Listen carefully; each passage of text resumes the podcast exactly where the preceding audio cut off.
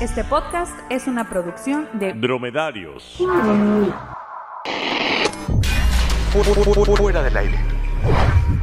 Comedia no informativa. Tendencias. Lo más comentado con cero rigor periodístico.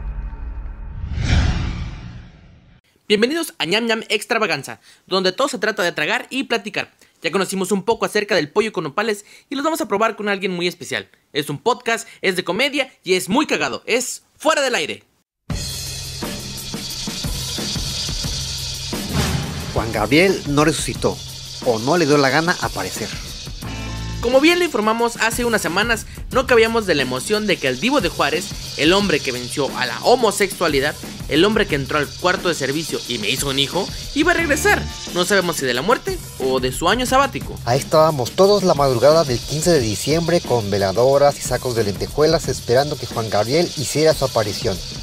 Pero como pareja al que le mandaron por WhatsApp, ahorita llego, salí hace 5 minutos, fuimos plantados y solo nos quedamos con una playlist de Spotify sin escuchar. La fecha de la llegada de Juan Gabriel se ha prolongado hasta el 7 de enero, que por cierto es su cumpleaños, porque hashtag vivo. Pero le pido a Juan Gabriel que reconsidere la fecha.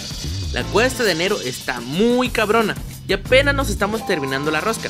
Seremos mexicanos, pero no creo que podamos aguantar un Guadalupe, resurrección de Juan Gabriel. El caso ha dado para el chisme sabroso me vine a enterar que en el programa hoy hay una mesa redonda permanente donde se ha seguido el tema. Obviamente está Joaquín Muñoz, ex manager del cantante y que inició todo este pedo. Completan la mesa Marta Figueroa, ganadora del Pulitzer, un imitador de Juan Gabriel, un medium y Raúl Araiza, con un vestido de quinceañera de la América. No digo más. ¿Pero qué pasó? ¿Realmente fingió su muerte? ¿En qué lugar se enamoró de él? ¿A qué dedica su tiempo libre? ¿O algo salió mal en la resurrección? Señor, llegó esta solicitud para resucitar de Alberto Aguilera. En el mundo mortal lo conocían como Juan Gabriel. ¿Y trajo todos los documentos? Copia del INE, ensayo de una cuartilla explicando las razones de la resurrección y carta de residencia del paraíso. ¿Para qué día la pidió? Sí, para el 15 de diciembre, señor. Uy, mi chavo. Esta fecha está apartada para la posada de la oficina. Mándela a la carpeta de pendientes junto a la de Valentín Elizalde chance y el 7 de enero le hacemos el favor. En Fuera del Aire confirmamos que Juan Gabriel está vivo. Lo sabemos porque hizo una declaración para el podcast de Alex Fernández, nuestro comediante y ahora reportero de cabecera. A continuación, escucharán el fragmento del programa donde podemos confirmar el chisme que no nos ha dejado dormir. Juan Gabriel está vivo. Ustedes juzguen. Quiero mandarle bendiciones a todo tu auditorio de El Podcast de Alex Fernández y decirte que me encuentro bien, un poquito diabético y un poco aburrido, pero estoy bien. Y que próximamente saldré. No pude ahorita salir porque tuve que ir a comprar unos regalos para un intercambio.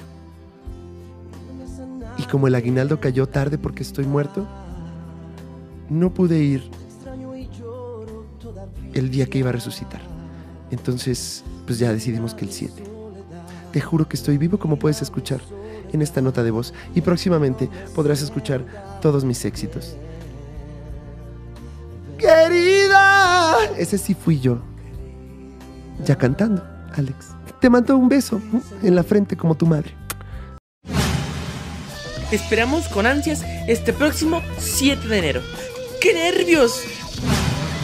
Se estrenó Roma en Netflix e Internet creyó que queríamos leer sus reseñas. Un comentario en Twitter llamó la atención de los usuarios. El tuitero Iluesan tuiteó, no van a entender Roma si nacieron fuera de la Ciudad de México. Y como a Internet le mama chingar, las críticas y chistes nos hicieron esperar. Y pues a nosotros también nos gusta chingar y hacer chistes. No vas a entender el sexto sentido si nunca has visto gente muerta. No van a entender el club de la pelea si no tienen personalidad múltiple. Hashtag spoiler.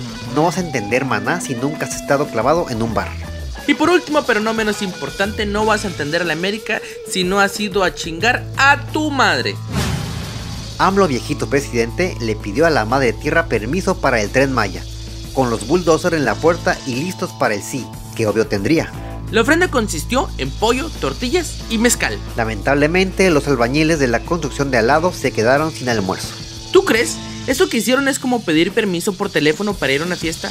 Desde la fiesta. A mí se me hizo un poco sospechoso, pero luego vi la cantidad de peyote y entendí a los chamanes locochones de por ahí. Con esa cantidad de humo, hasta pudo haber pedido permiso para gobernar 12 años y nadie hubiera protestado. ¿Y cómo fue que dio permiso la madre tierra? ¿Puso un arco iris en el cielo? ¿Timbró el suelo? Qué bueno que pidió permiso, porque si una madre dice que no vas, pues no vas y te chingas. El Cruz Azul es subcampeón. Otra vez. Este año creí que era el bueno. Invirtieron en jugadores, trajeron un coach motivacional, hasta cambiaron de estadio. La verdad, yo tenía sentimientos encontrados. Si Cruz Azul ganaba, se acababa la maldición. Los memes e íbamos a ver a los Cruz Azulinos felices otra vez. Por otro lado, si ganaba el América, los americanistas iban a estar inmamables con su Ódiame más, perro. Eso sí, les agradezco que no hayan dejado que Emilio Azcárraga bajara a la cancha pedo y sin camisa.